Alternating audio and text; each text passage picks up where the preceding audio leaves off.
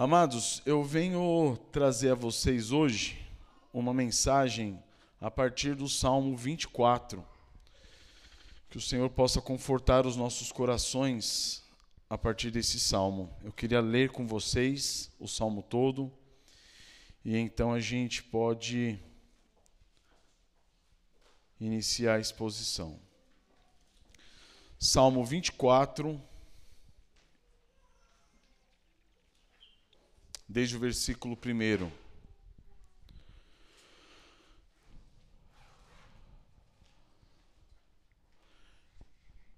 Eu vou ler na versão ARA, ao meio da revista atualizada. Vamos iniciar? Ao Senhor pertence a terra e tudo que nela se contém, o mundo e os que nele habitam. Fundou a ele sobre os mares e sobre as correntes a estabeleceu. Quem subirá ao monte do Senhor? Quem há de permanecer no seu santo lugar? O que é limpo de mãos e puro de coração, que não entrega a sua alma à falsidade nem jura dolosamente. Este obterá do Senhor a bênção e a justiça do Deus da sua salvação. Tal é a geração dos que buscam, dos que buscam a face do Deus de Jacó. Levantai, ó portas, as vossas cabeças, levantai-vos, ó portais eternos, para que entre o Rei da Glória. Quem é o Rei da Glória? O Senhor forte e poderoso, o Senhor poderoso nas batalhas. Levantai, ó portas, as vossas cabeças, levantai-vos, ó portais eternos, para que entre o Rei da Glória. Quem é esse Rei da Glória? O Senhor dos exércitos, ele é o Rei da Glória. Amém, queridos? Vamos orar então? Pai, nessa manhã, meu Deus, nós nos colocamos na tua presença. Guia-nos segundo a tua vontade. Guia-nos, ó Deus, mostrando quem nós realmente somos. Ó Senhor, abra os nossos corações, ó Pai, e mostre-nos, revela-nos, ó Deus, a depravação do nosso ser.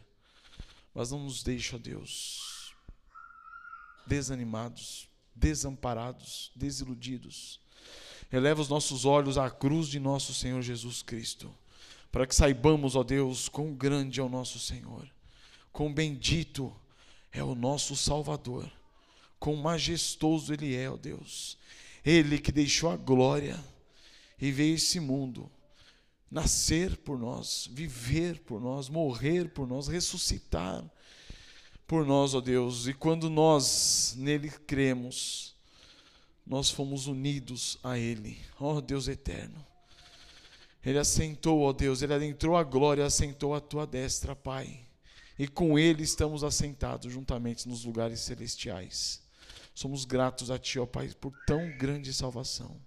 Louvamos o Teu bendito nome, Senhor. Quão grande Tu és, quão amoroso, ó Pai, quão misericordioso. Pois ainda, apesar de tudo que nós somos, Tu nos amaste e nos redimiste com o sangue do teu filho amado. Te louvamos, ó Deus. Obrigado, Pai. Amém, Senhor. Então, queridos, eu queria fazer uma pequena introdução para a gente poder entender um pouco melhor esse salmo. Como vocês sabem, o livro de Salmos é o inário de Israel, era o inário de Israel. E o Salmo 24 foi um hino um, um, um salmo composto por Davi.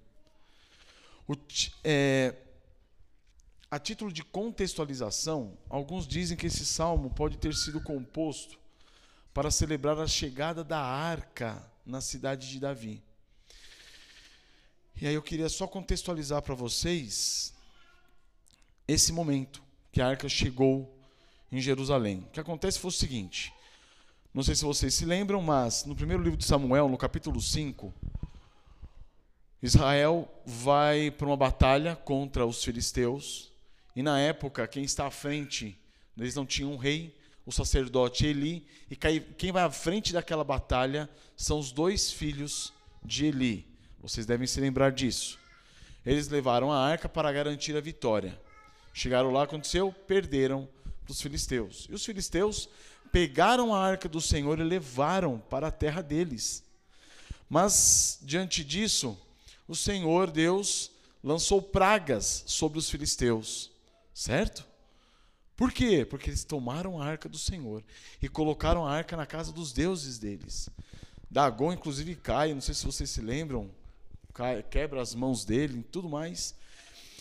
E acontece o quê? Os filisteus falam: calma, calma, parou, vamos pegar e vamos nos livrar dessa, dessa, dessa arca aqui. Isso não é para a gente, não. Manda embora. Está trazendo muitas pragas. Começaram a nascer úlceras no povo, foi aquela coisa assustadora. E aí eles devolver, decidiram devolver a arca. Eu não vou entrar, entrar em detalhes, o modo como essa arca volta para Israel é fantástico, é impressionante. Mas enfim, a arca chega em Bet-Semes, que é uma cidade lá de Israel, na casa de Josué, o Bet-Semita. O que acontece é, quando chega em Bet-Semes, 70 homens da cidade ousam abrir a arca para ver o que tem dentro dela. O que acontece? Deus fulmina todos eles. A arca então é enviada, é enviada a Kiriat Jearim, à casa de Abinadab. E aí acontece, na época de Davi, e lá ela fica vários anos. Na época de Davi, o que acontece? Davi pega e quer trazer a arca de Kiriat Jearim. E ele traz, certo? Com o intento de levá-la para Jerusalém, para a casa do Senhor que ele tinha criado. Só que acontece, isso está relatado em 2 Samuel 6. Quando a arca está sendo carregada, Davi não foi cuidadoso, não quis saber como que a arca deveria ser carregada. Colocaram a, a arca num carro de bois. O carro de bois deu aquela sacolejada e Uzá, filho de Abinadab, tentou apoiar a arca. O que aconteceu com ele? Fulminado. Davi ficou assustado. E aí ele desistiu de levar a arca e deixou a arca na casa de Obed-Edom. Isso está em 2 Samuel 6. Certo? Só que depois que acontece? A gente vai ler no livro de Crônicas que Davi finalmente consegue trazer a arca para Jerusalém. E lá em 1 Crônicas, capítulo 15, verso 28, nós lemos: Assim todo Israel fez subir com júbilo a arca do Senhor, ao som de clarins, de trombetas, de símbolos, fazendo ressoar alaúdes e harpas. Então, provavelmente, nesse momento, é que esse salmo é cantado o Salmo 24, tá? Com todo com toda aquela alegria, aquele rejubilar do povo, porque a arca eles conseguiram trazer para levar para Jerusalém. Maravilha. Hoje nós vemos que essa inspiração divina, a inspiração que Davi recebeu, não foi somente para aquele momento, mas foi também para mostrar a nós apontar para nós Cristo Jesus, o Senhor. Certo? O Senhor Jesus Cristo. Por quê? Porque esse é um salmo que vai nos revelar quem é o Senhor Jesus Cristo e o que aconteceu com ele depois da sua morte. Na minha Bíblia, o, te, o texto que está lá em cima, que é um texto que colocaram, não é inspirado, está lá o título, né? É A Vinda do Rei da Glória. Só que eu, nós vamos ver que o melhor aqui, o melhor título para esse salmo seria A Ida do Rei da Glória. E nós vamos ver o porquê. Eu pretendo trabalhar com esse salmo, analisar esse salmo, irmãos, a partir de três pontos. Primeiro ponto, o Deus Criador. Segundo ponto, o Deus Redentor. E terceiro ponto, o Deus da Glória. Amém? E aí eu queria pegar com vocês já o primeiro ponto, o Deus Criador, que vai do versículo, é o, se trata, nós vamos tratar do versículo 1 e 2. Vamos ler novamente? Ao Senhor pertence a terra e tudo o que nela se contém, o mundo e os que nele habitam. Fundou a ele sobre os mares e sobre as correntes a estabeleceu. Então aqui nós temos a introdução do salmo. O Senhor Deus é um Deus criador. Aqui Davi já começa a apresentar o Senhor como um Senhor de autoridade. Ele é o Senhor que criou tudo e todos. Então ele é um Senhor proprietário, ele é um Senhor dono. Por isso nós devemos a ele tudo que nós temos e possuímos, tudo. Tudo é devido a ele, devido à glória dele. Por quê? Porque ele nos criou, ele nos formou. Então, quando Davi escreve: Ao Senhor pertence a terra e tudo o que nela contém, o mundo e todos os que nele habitam, todos, eu, vocês, todos os ímpios, todos, todos pertencemos a Ele. Todos fomos criados com um propósito: o que? Glorificar o Senhor nosso Deus. No primeiro livro de Crônicas, capítulo 29, verso 11, nós lemos: Teu Senhor é o poder, a grandeza, a honra, a vitória e a majestade, porque teu é tudo quanto há nos céus e na terra. Teu Senhor é o reino. Tu te exaltaste por chefe sobre todos. Riquezas e glória vêm de ti. Tu dominas sobre tudo. Na tua mão há força e poder. Contigo está o engrandecer e a tudo dar força. Se tudo nós temos, tudo que temos, nós temos é para a glória dele, porque tudo provém dele. Amém, irmãos? Ele é o dono, ele é o proprietário de tudo e de todos. Ele é digno de ser louvado. Ele é digno de ser glorificado. Ele é digno de ser adorado, como foi cantado há pouco. As obras da criação revelam o excelso poder do Senhor Deus. Então ele é digno. Por quê? Porque ele é grande. Ele é majestoso. Porque ele nos criou, ele nos formou, ele nos fez. Em Apocalipse 4:11 nós lemos: Tu és digno, Senhor e Deus nosso, de receber a glória, a honra e o poder, porque todas as coisas tu criaste. Sim, por causa da tua vontade vieram existir e foram criadas. Então tudo surgiu segundo a vontade dele, para a honra dele, para a glória dele. Tudo foi criado por meio dele, mas foi criado para ele. Certo? Quem criou essas cadeiras? O homem. Para quê? Para que o homem pudesse sentar. E elas estão sendo usadas para quê? Para nós podermos sentar. Em Colossenses 1, diz que tudo foi criado por meio dele e para ele. Ele é antes de todas as coisas. Nele tudo subsiste. Então, irmãos, é imprescindível que isso esteja em nossa mente. Para que nós não tenhamos aquela impressão de que somente nós crentes devemos louvar e adorar o Senhor. Não, toda a criação, toda a criação. Imaginem, imaginem todos os homens hoje que não estão louvando e adorando o Senhor por quem Ele é, estão em pecado sob ira de Deus.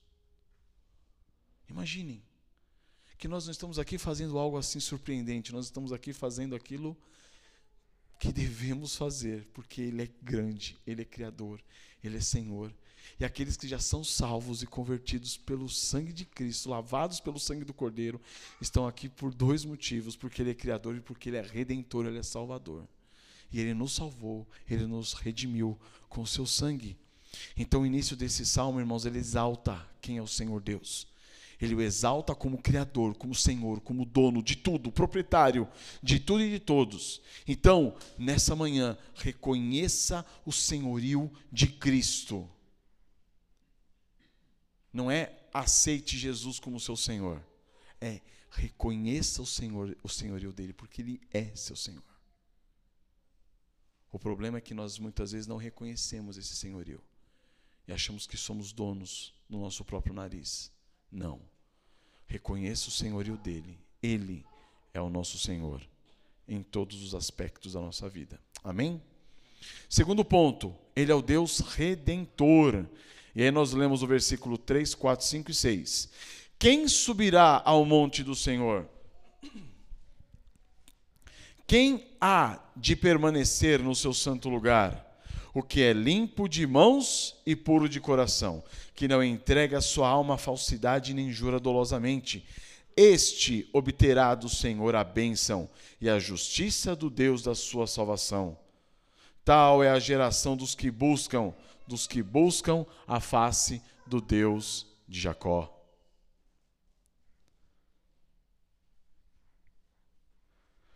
Então, ao fim daquela magnífica introdução que exalta o Deus Criador como Senhor de tudo e de todos, surgem duas perguntas. Quais? Primeira, quem subirá ao monte do Senhor? Segunda, quem há de permanecer no seu santo lugar? Percebam, De que monte o salmista está falando? Quem subirá ao monte do Senhor? De que monte ele está falando?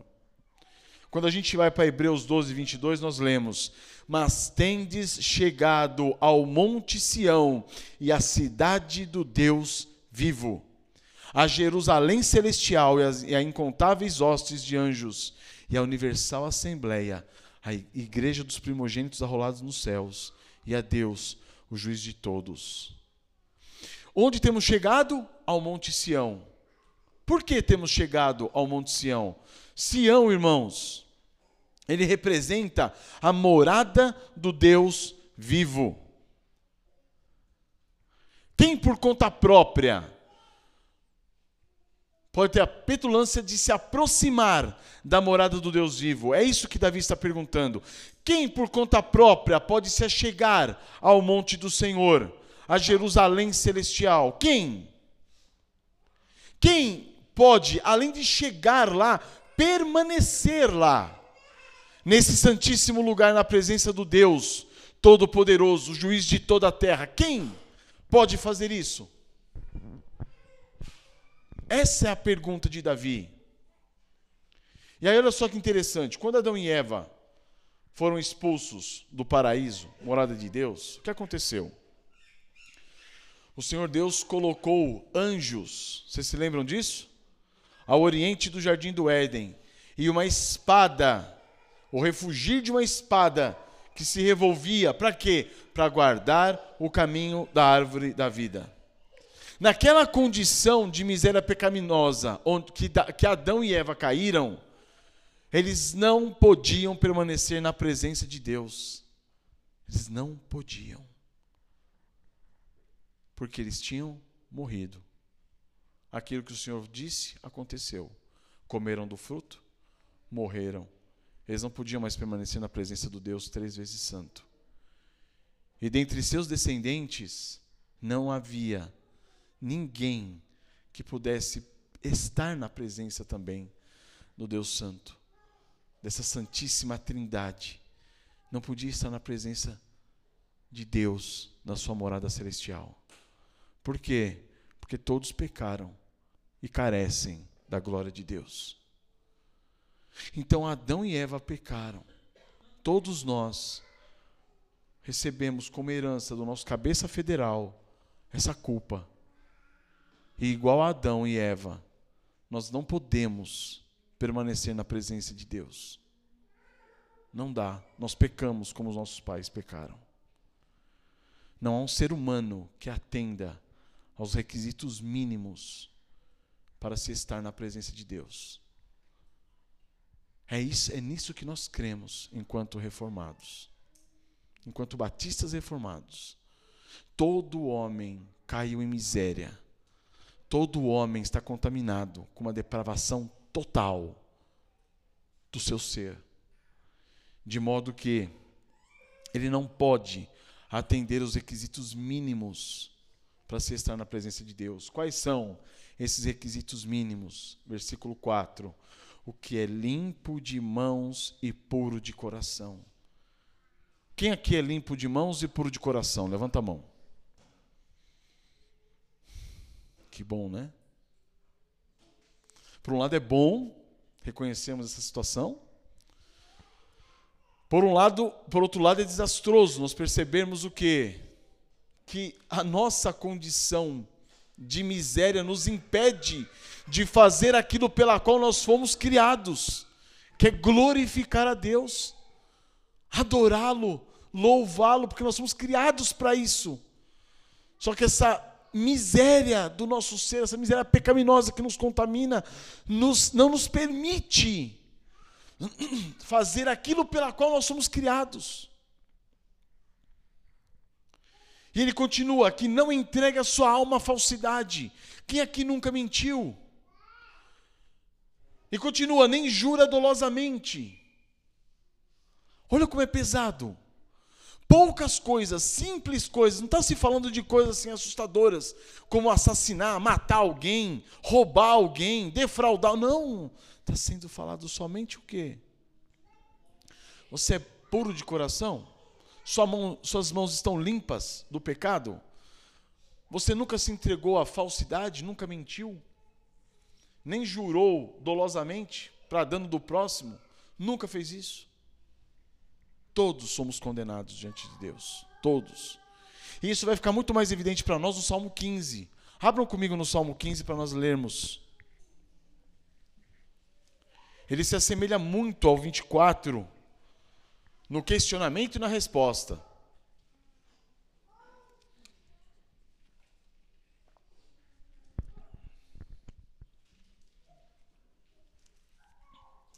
Observem o Salmo 15. Olha as duas perguntas que são feitas. Quem, Senhor, habitará no teu tabernáculo? Quem há de morar no teu santo monte? Duas perguntas muito próximas, paralelas àquelas feitas no Salmo 24. E a resposta também é muito parecida, é o que ele vai dizer. Ele vai tratar dos requisitos mínimos para que alguém possa habitar nos tabernáculos do Senhor e morar no seu santo monte. O que vive com integridade e pratica justiça e de coração fala a verdade o que não difama com a língua, não faz mal ao próximo, nem lança injúria contra o seu vizinho. O que a seus olhos tem por desprezível ao réprobo, mas honra aos que temem ao Senhor. O que jura com dano próprio e não se retrata. O que não empresta o seu dinheiro com usura, nem aceita suborno contra o inocente. Quem deste modo procede, não será jamais abalado. Vocês percebem? Em tais condições, nestas condições, quem de nós pode subir por conta própria ao monte do Senhor e permanecer no seu santo lugar? Quem? Quem? Quem há que possa fazer isso? Quem há que possa obter do Senhor a benção? Quem há que possa, quem, é, quem há que, que consiga obter a justiça do Deus na sua salvação?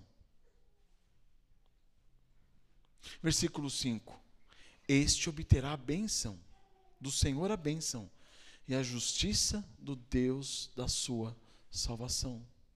Então, eis a promessa, irmãos, para aqueles que tiverem esses pré-requisitos. Quais? Quais?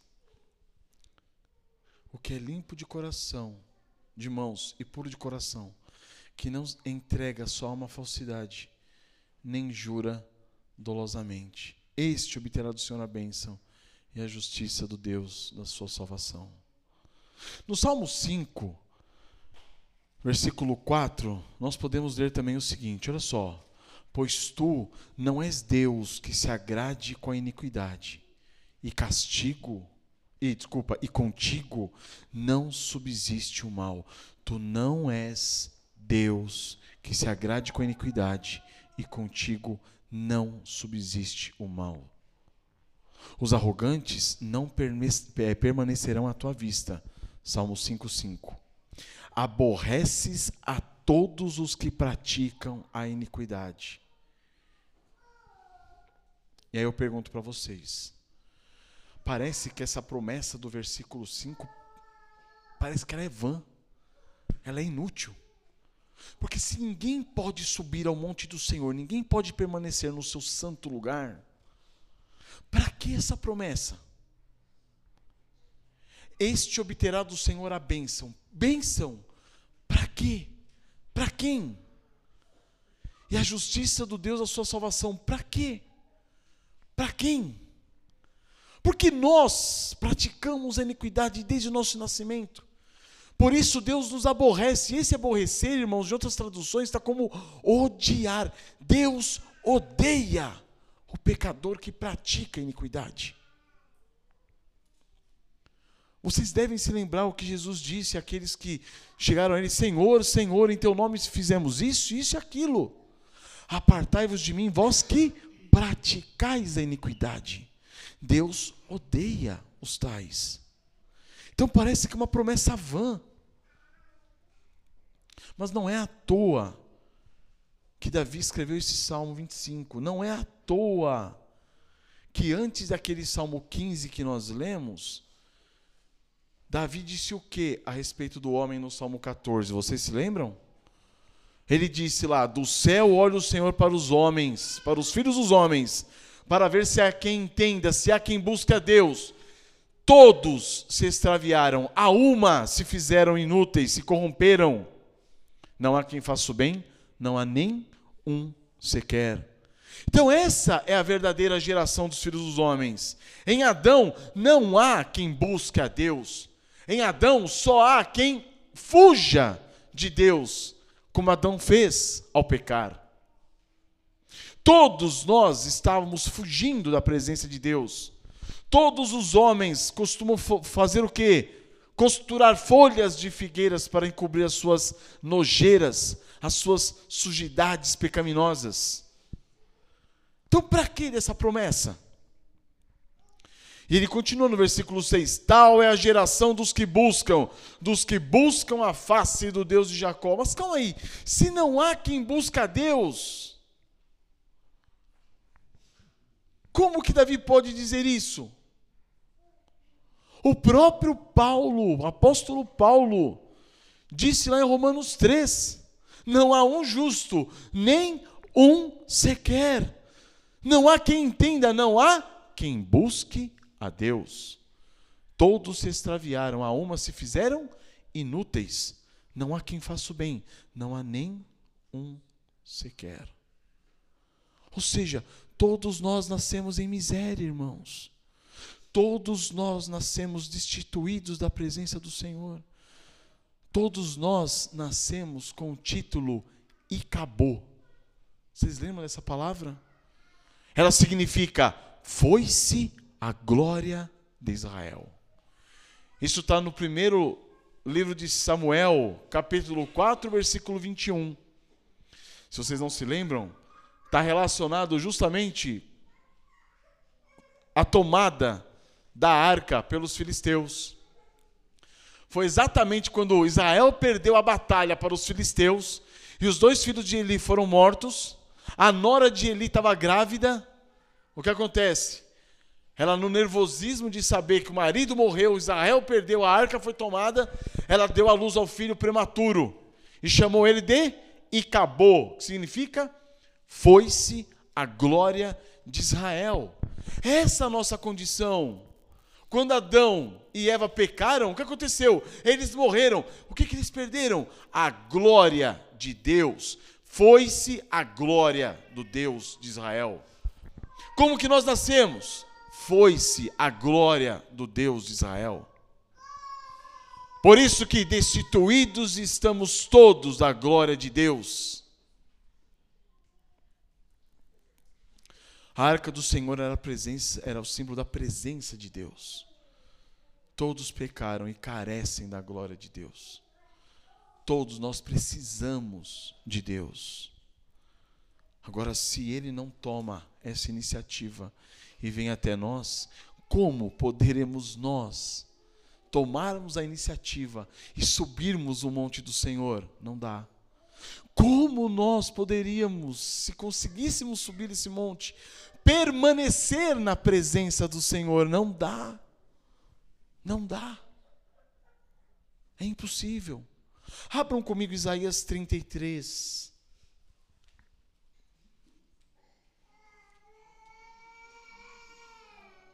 E nós poderíamos entender um pouquinho melhor dessa impossibilidade, dessa incapacidade. Isaías 33, 14 diz o seguinte: Os pecadores em Sião se, assombrar, eh, se assombram, o tremor se apodera dos ímpios, e eles perguntam: quem dentre nós habitará com o fogo devorador? Quem é o fogo devorador? O diabo? Não, é Deus. Quem dentre nós habitará com as chamas eternas? Quem são essas chamas eternas? O diabo, o inferno? Não, o próprio Deus. Quem pode habitar com Ele? Quem pode morar com Ele? Quem pode estar na presença dEle? Aí o versículo 15 responde: O que anda em justiça e fala o que é reto, o que despreza o ganho de opressão, o que com gesto de mãos recusa aceitar suborno, o que tapa os ouvidos para não ouvir falar de homicídios e fecha os olhos para não ver o mal. Este habitará nas alturas, as fortalezas das rochas serão seu alto refúgio. Quem costuma ser comparado com fortaleza, com refúgio, com rocha? Deus, o Senhor. O seu pão lhe será dado, as suas águas serão certas. Então percebam, amados, essa pergunta está sendo dirigida a quem? Aos homens, a todos os homens. Qual dentre os homens poderá subir o monte do Senhor e permanecer no seu santo lugar? Ninguém. Ninguém. Que homem poderia por conta própria fazer isso? Qual dentre os homens pode, por mérito próprio, aproximar-se do Santíssimo Senhor e dizer: Eu estou aqui na tua presença? Não podemos. Isaías cai sobre seus pés, sobre seus joelhos, sobre, com o rosto em terra, quando ele tem a visão de quem é o Senhor no, assentado no seu trono, em Isaías 6. Não dá. Não podemos. Seremos fulminados. Nós não podemos com a santidade do Senhor. Mas quem pode então? Senão esse salmo não teria cabimento, não teria lógica. Um pôde fazer isso, irmãos. Um. O Senhor Jesus Cristo. Somente Ele, com a sua vida pura, santa e perfeita, somente Ele, sendo homem e Deus, Deus e homem. Porque Ele mesmo disse em João 8,46: Quem dentre vós me convence de pecado? Quais de nós podemos falar isso? Quais de nós podemos falar isso? Quem dentre nós pode chegar e falar assim: ó, tá bom, tá bom, tá bom. Que pecado eu já cometi para você, contra você? Ninguém, né? A gente vai levar uma rajada de coisa na nossa cara que vai ser gigante. Né? Se, se eu pudesse falar isso para minha esposa, né, amor? Quando que eu já cometi um pecado contra você? Rapaz, Jesus fala isso. Jesus fala assim, ó, quando que eu cometi um pecado contra vocês? E todo mundo se cala. Imagina a cena. Imagina a cena. Se você puder chegar para sua esposa, você mulher para seu marido e falar assim: "Quando que eu cometi um pecado contra você?" E a pessoa Não existe isso. Mas Jesus ele pôde dizer isso. E em 2 Coríntios 5, 21, Paulo diz a respeito de Cristo: aquele que não conheceu pecado, ele, Deus, o fez pecado por nós, para que nele fôssemos feitos justiça de Deus. Olha que grandioso, irmãos. Em Hebreus 7,26 diz: Com efeito nos convinha um sumo sacerdote como este. Quem? O Senhor Jesus Cristo. Era, convém para nós termos um sacerdote como ele. Como que ele é? Santo, inculpável, sem mácula, separado dos pecadores e feito mais alto do que os céus. Glória a Deus, irmãos. Que não tem necessidade como os demais sumos sacerdotes, de oferecer todos os dias sacrifícios, primeiro para os seus próprios pecados e depois para os pecados do povo. Por quê? Porque ele fez isso uma vez por todas, quando a si mesmo ele se ofereceu. Olha que fantástico, irmãos. Cristo Jesus, o Senhor, Ele, santo, inculpável, sem mácula, separado dos pecadores, feito mais alto do que os céus. E aqui essa, essa, carta foi escrita aos hebreus que estavam desistindo, querendo, apostatando do evangelho, do, do cristianismo e voltando para o judaísmo. E o argumento aqui é o seguinte: por que, que vocês querem voltar às práticas judaicas do passado, aos, sumos, aos sacerdotes e sumos sacerdotes que eram humanos, pecadores, sendo que vocês agora têm um sumo sacerdote que é fantástico, santo, inculpável, separado dos pecadores, sem mácula.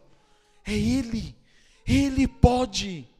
E ao se oferecer a si mesmo como sacrifício pelos nossos pecados, o que acontece? Abram comigo agora em Hebreus 4. E aqui nós vamos começar a entender um pouquinho do que aconteceu, do que, que Davi está predizendo nesse Salmo 24.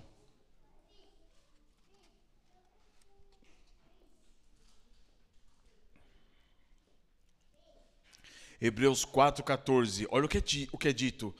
Tendo, pois, a Jesus, o Filho de Deus, como grande sumo sacerdote que penetrou os céus. É dele que está sendo falado. Davi está falando, sabe o que para a gente? Quem pode subir o monte do Senhor? Ninguém.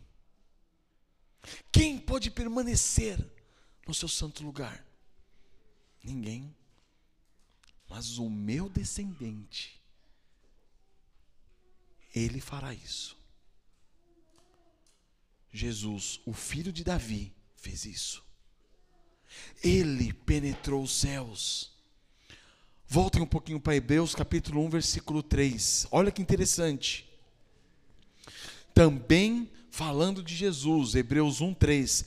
Ele que é o resplendor da glória a expressão exata do seu ser, ou seja, ele é o resplendor da glória de Deus, expressão exata do ser de Deus. Sustentando todas as coisas pela palavra do seu poder, olha só, não se esqueçam, em Colossenses fala que Jesus é o Criador. Então, quando a gente pega o Salmo 24, está mostrando o Deus Criador, e mostrando quem é que pode subir o monte do Senhor e permanecer no seu santo lugar, está se falando de quem? Dele mesmo. Aquele que criou tudo e todos, veio, nasceu, viveu, morreu, ressuscitou, ascendeu aos céus e cumpre o propósito pelo qual ele veio. Tendo, pois, a Jesus. Não, desculpa. Eis que. É, desculpa, é, capítulo 1, versículo 3. Ele que é o resplendor da glória, a expressão exata do seu ser, sustentando todas as coisas pela palavra do seu poder, depois de ter feito a purificação dos pecados, assentou-se à direita da majestade nas alturas e tendo se tornado tão superior aos anjos quanto herdou mais excelente nome do que eles. Então, olha o que acontece com o Senhor Jesus Cristo. Ele dá a sua vida por nós, ele morre, ele ressuscita, ascende aos céus e assenta-se à direita da majestade nas alturas. Então, o Salmo 24, ele só está relatando o que aconteceu nesse ínterim. Entendem? Levantai, ó portas, as vossas cabeças. Salmo 24, 7. Levantai-vos, ó portais eternos, para que entre o Rei da Glória. Versículo 8. Quem é o Rei da Glória? O Senhor forte e poderoso, o Senhor poderoso nas batalhas. Levantai, ó portas, as vossas cabeças, levantai-vos, ó portais eternos, para que entre o Rei da Glória. Quem é esse Rei da Glória? O Senhor dos Exércitos, Ele é o Rei da Glória. Então, amados, esse evento se dá logo após a ascensão de nosso Senhor Jesus Cristo. Está relatando, Davi está relatando acontecimentos celestiais. Uma profecia do que aconteceria lá na glória. Em Atos capítulo 1, você, vocês devem lembrar, Jesus ele aparece de volta aos discípulos, ele conversa com os discípulos. E no versículo 9 do capítulo 1 de Atos, dita estas coisas, foi Jesus elevado às alturas à vista deles, e uma nuvem o encobriu dos seus olhos. Salmo 24 é a continuação da história. É a continuação da história. O Senhor Jesus subiu. E quando ele sobe, ele se dá diante dos portões da cidade celestial. E sabe quem que ele encontra lá? Os anjos de Gênesis 3, 24, que foram colocados para impedir que o homem adentrasse e tivesse acesso à árvore da vida. Aqui não entra pecador. Sabe quem que ele encontra lá? Os anjos de Apocalipse 21, colocados na, na, nos portões, cada um num portão da cidade de Jerusalém. E quando ele encontra, quando ele chega lá, ele grita o quê? Levantai, ó portas, as vossas cabeças, levantai-vos, ó portais eternos, para que entre o Rei da Glória. E ele irreconhecível, irreconhecível, os anjos perguntam: quem é o Rei da Glória? Por que irreconhecível? Porque é ele, o cordeiro ensanguentado, da qual é tratado lá em Apocalipse. É ele o Senhor das batalhas. Ele sai como a segunda pessoa da divindade. Ele desce à terra e agora ele volta como homem, ferido, ensanguentado, as mãos furadas, pés furados, o lado ferido. E os anjos perguntam: quem é esse rei da glória? Ou seja, quem ousa? Qual dos homens ousa chegar diante de nós e pedir para que os, as portas se abram? Qual? Que homem é esse? É o Senhor, o Senhor forte e poderoso, o Senhor poderoso nas batalhas. Ele retornou.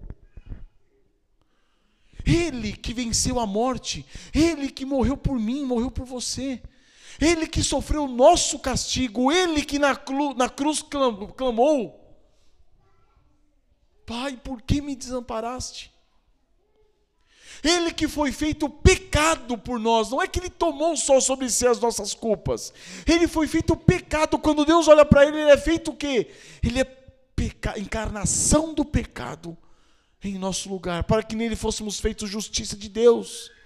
Então é nessas condições que volta o Senhor Jesus Cristo, na figura agora de um homem, Deus homem, homem Deus. O homem se aproxima agora do santo lugar de Deus.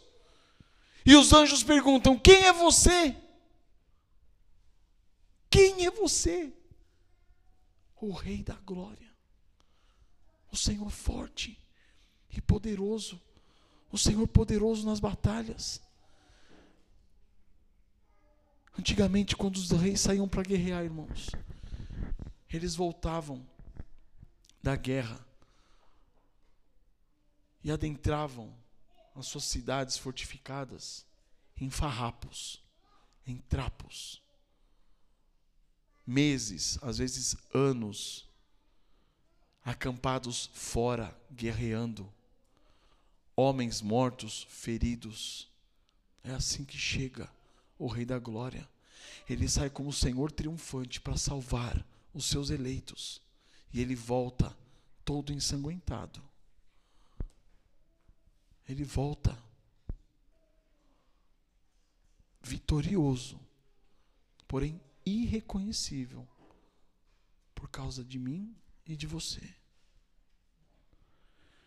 Ele levou cativo o cativeiro ele é leão, ele é o leão da tribo de Judá, que venceu, sim. Mas ele também é o cordeiro ensanguentado que morreu por mim e por vocês. E ele diz: Levantai, ó portas, as vossas cabeças. Levantai-vos, ó portais eternos, para que entre o Rei da Glória. Versículo 9, ele diz de novo. E o versículo 10: Quem é esse Rei da Glória? O Senhor dos exércitos. Ele é o Rei da Glória. Ele é o Rei da Glória. Irmãos, acabou a humilhação dele. Agora é a hora dele ser exaltado. Agora é a hora dele ser exaltado à destra do Pai. Vocês devem lembrar daquela passagem em Filipenses. Abram comigo. Filipenses, capítulo 2, verso 5. Vou precisar pegar minha Bíblia, que esse texto não está aqui. Irmão, empresta para mim.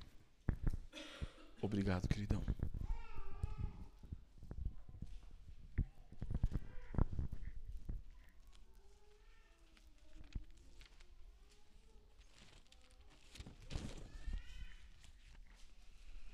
Filipenses 2,5, Paulo está exortando os filipenses a que eles imitassem a Cristo. E ele mostra quem é o Senhor Jesus Cristo. Tende em vós o mesmo sentimento que houve também em Cristo Jesus, pois Ele, o Senhor Jesus Cristo, subsistindo em forma de Deus, não julgou como usurpação ser igual a Deus. Antes, o que, que ele faz? A si mesmo se esvaziou, assumindo a forma de servo. Aqui Paulo está relatando o momento que Cristo Jesus desce da glória. E ele vem para onde? Para a terra. O que, que ele teve que fazer? Ele teve que se esvaziar.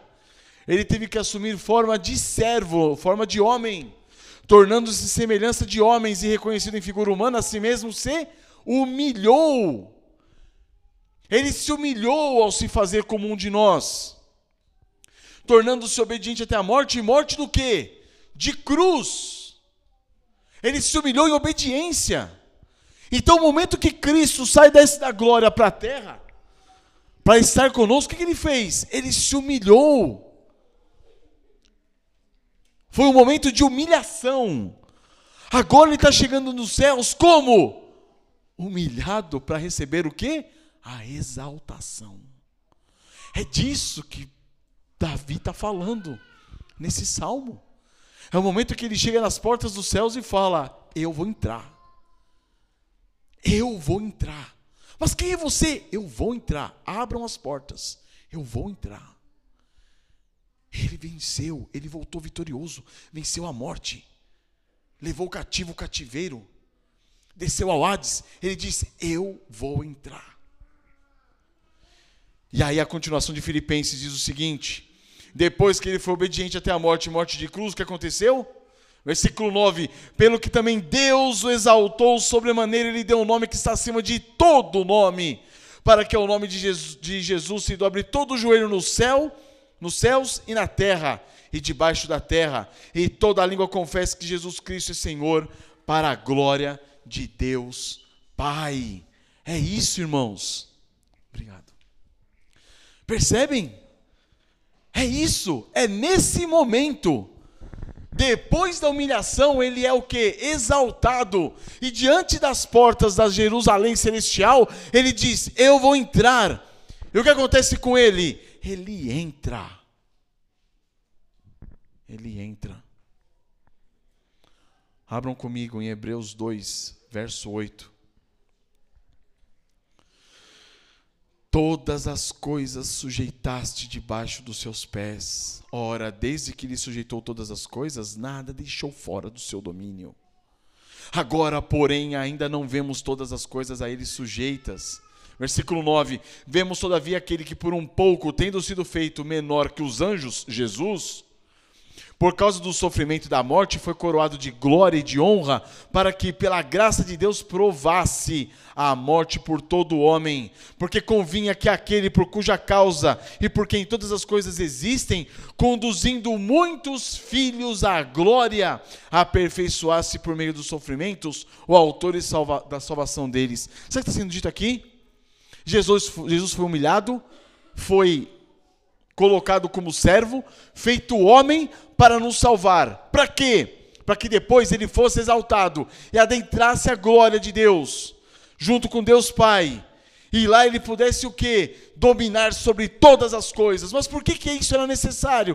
Porque ele, como homem, podia, tinha que entrar na glória para que outros conduzisse outros juntamente com Ele. Ou seja, o Senhor Jesus Cristo é o nosso precursor. Hoje, eu e você, quando nós partirmos dessa vida, se nós permanecermos em Cristo, quando nós partirmos dessa vida, nós chegaremos lá, diante das cidades celestiais, e diremos: Levantai, ó portas, as vossas cabeças. Levantai-vos, ó portais eternos. Para que entre quem? Esse miserável pecador. Ah, porque eu sou merecedor de alguma coisa? Não, porque eu estou nele, em Cristo. Ele já entrou. Ele entrou, ele vai me receber. Ele é o meu precursor, ele que vai conduzir muitos filhos à glória. E eu sou o filho dele, eu vou entrar. Não pelos meus méritos, mas pelos méritos dele. Eu vou entrar. Não porque eu sou bom, porque eu sou um desgraçado e um pecador, mas eu vou entrar, porque ele entrou. Ele entrou. Por isso que o texto, o título da mensagem, do, do, do salmo na minha Bíblia está a volta do Rei da Glória, não é a ida, é ele indo. Na nossa visão, é ele indo. Ele está indo. Ele está voltando. Nós o aguardamos, irmãos, para que ele venha nos buscar e nós entraremos junto com ele na glória, irmãos. Nós o seguiremos. Nosso Senhor, nosso conquistador, ele adentra as moradas celestiais e ele abre as portas para nós. Ele disse em João 14: Não se turbe o vosso coração, credes em Deus, crede também em mim. Na casa de meu pai há o quê? Muitas moradas. Se assim não for, eu vou teria dito, mas o que? Pois eu vou preparar-vos lugar. Ele entrou, irmãos, como um guerreiro, machucado, ferido, e no que ele entra, ele é recebido e ele é colocado à destra do Pai. Ele não volta como um filho pródigo voltou para a casa de seu pai. Ele volta como um filho, Senhor dos senhores, o Deus Filho, que se apresenta diante de Deus Pai, é recebido com todas as honras celestiais, colocado na maior posição que há para reinar e governar sobre tudo e todos, e para abrir a porta para mim e para você, para que nós possamos entrar na glória. Em Hebreus 12:1 diz: "Portanto, também vós, visto nós, visto que temos a rodear-nos tão grande nuvem de testemunhas, desembaraçando-nos de todo o peso e todo o pecado que tenazmente nos assedia, corramos com perseverança a carreira que nos está proposta. Olhando para quem? Para o Autor, olhando firmemente para o Autor e Consumador da nossa fé, Jesus então nós somos chamados a fazer o que agora? Diante dessa mensagem, sabendo que o Senhor Jesus Cristo adentrou, adentrou a cidade celestial, a morada de Deus, ele subiu o monte. E ele pode permanecer diante de Deus no seu santo lugar. Sabendo disso, que ele foi o nosso precursor, irmãos, vivamos agora confiantes dessa glória que nos espera fortalecemos-nos, fortaleçamos-nos uns aos outros, confiemos em Cristo Jesus e vivamos vidas santas. Por quê? Porque a glória está nos garantida. O amor de Cristo nos constrange. Ele assentou à destra do Pai, nós estaremos aonde? Juntamente com Ele lá. Em Efésios 1:20 diz: que Cristo Jesus nos ressuscitou dentre os mortos, fazendo, olha só, o qual Deus exerceu ele em Cristo, ressuscitando dentre os mortos e fazendo sentar à sua direita nos lugares celestiais. Efésios 1, 20. E aí o Efésios 2, 6 já diz o seguinte: E juntamente com ele nos ressuscitou e nos fez assentar nos lugares celestiais em Cristo Jesus. Ou seja, posicionalmente, nós já estamos assentados com Cristo nas, nos lugares celestiais. Nós já estamos lá. Então, se você crê, se eu creio, vivamos vidas santas, porque sabemos que chegaremos lá e, pelos méritos de Cristo, nos assentaremos juntamente com Ele nos lugares celestiais. Irmãos, se nós cremos nisso e temos isso por grande riqueza na nossa vida, ouça esse chamado um chamado ao arrependimento. Ninguém é capaz de se apresentar a Deus confiando em si mesmo. Muitos de nós somos tomados muitas vezes ainda por incredulidade. Muitos de nós ainda nos enganamos achando que Deus se agrada das nossas obras. Não.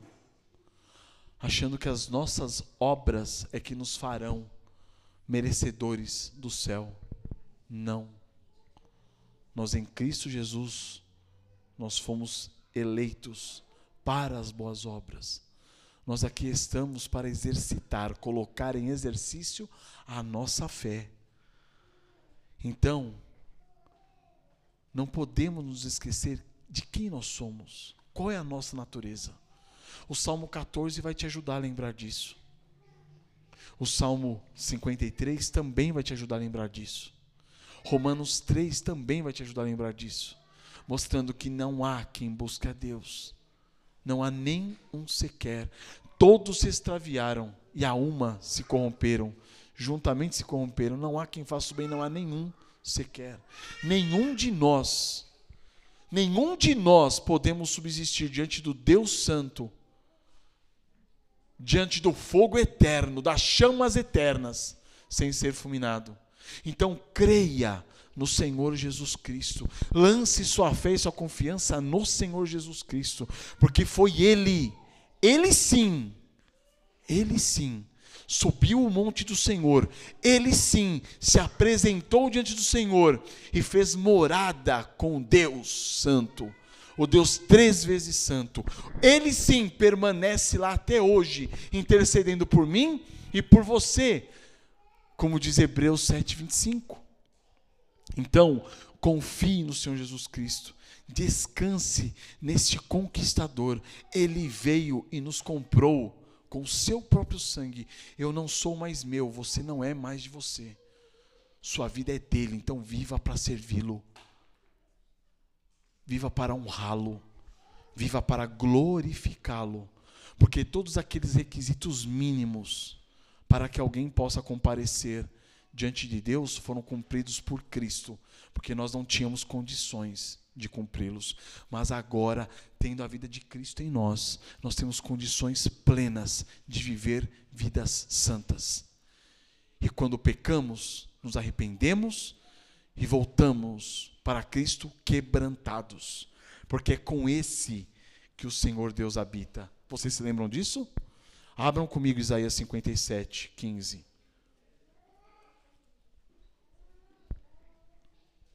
E vamos encerrar com esse versículo.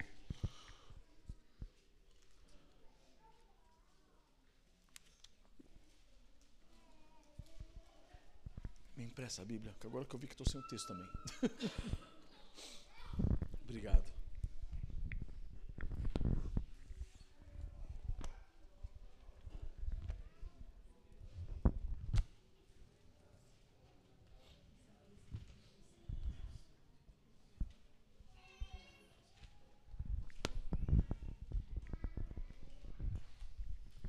Isaías 57, 15. Olha o que é dito. Porque assim diz o alto, o sublime, que habita a eternidade, o qual tem nome, o nome de santo. Irmãos, olha que impressionante esse versículo. Deus aqui se apresenta. E ele fala: É assim que eu estou dizendo. E quem sou eu? Eu sou o alto. Eu sou o sublime. Sou eu quem habita a eternidade. E o meu nome é o que? Santo. É Ele que habita aquele santo monte que ninguém pode acessar. É Ele que habita aquela santa morada que ninguém, na, na qual ninguém pode habitar, ninguém pode permanecer. Mas olha o que, que ele diz: habito no alto e santo lugar, mas habito também com contrito e abatido de espírito, para vivificar o espírito dos abatidos e vivificar o coração dos contritos. É ou não é pesado? É ou não é incrível? Nenhum homem pode chegar-se até ele. Ele mora, vive no alto e santo lugar. Ele é inacessível. Mas o filho dele veio a essa terra, morreu por nós, ressuscitou, foi ascendido aos céus e adentrou as moradas celestiais. E agora, sabe o que, que esse Deus, três vezes santo, fez? Veio até nós buscar eu e você e morar com contrito e abatido de espírito, que é aquele que reconhece a sua condição miserável e fala: Senhor Jesus, me salve. É esse contrito e abatido de espírito que poderá chegar nas mansões celestiais e vai ser, vai ser o quê? Recebido para a glória de Deus. É com abatido, com contrito de espírito que ele mora. Para quê? Para vivificar o espírito dos, o coração dos contritos e o espírito dos abatidos. Percebam? Então, amados, nós somos chamados a quê? A humilhação. Somos, somos chamados ao quebrantamento. Somos chamados a dependermos de Cristo Jesus, vivendo vidas santas. Somos chamados, irmãos, a reconhecermos nossos pecados dia após dia. Somos chamados a confessar os nossos pecados dia após dia. Somos chamados, irmãos, a reconhecermos quem nós realmente somos. Isso para qualquer um. Porque não adianta, muitas vezes a gente fala assim: ah, mas eu vou pedir, vou pedir, perdão dos meus pecados. Eu vou confessar os meus pecados e pedir perdão dos meus pecados a Deus, está resolvido. Ah, é assim? É fácil, não? Não é fácil? A humilhação, irmãos, está no DNA do verdadeiro cristão. Ela faz parte da nossa vida. Ela faz parte do nosso ser. Porque é com esses que o Senhor, Deus, habita com o abatido de espírito, o humilhado, o quebrantado. Então que possamos, queridos, a partir desse salmo, ver quem nós somos, ver quem Cristo Jesus é e lançarmos a nossa confiança nele, porque é ele quem salva. É ele quem redime. É ele e é pelos méritos dele, pelas insígnias dele, pela glória e honra dele que nós poderíamos chegar na glória e falar: Senhor, estou aqui, deixe-me entrar para estar na glória contigo. São esses quebrantados e humilhados que ele vivifica. Quem já é cheio de si não precisa ser vivificado. Quem é cheio de si não precisa ser animado. É a humilhação, é da humilhação que vem a glorificação. Quem está cheio de si não precisa ser glorificado, ele já se glorifica. Ele já está cheio de si mesmo. Então, que possamos nos humilhar diante do Senhor dia a dia, para que nele, o nosso precursor, nós possamos entrar à glória com Cristo Jesus, confiando na, na graça dele, na misericórdia dele em nosso favor. Amém?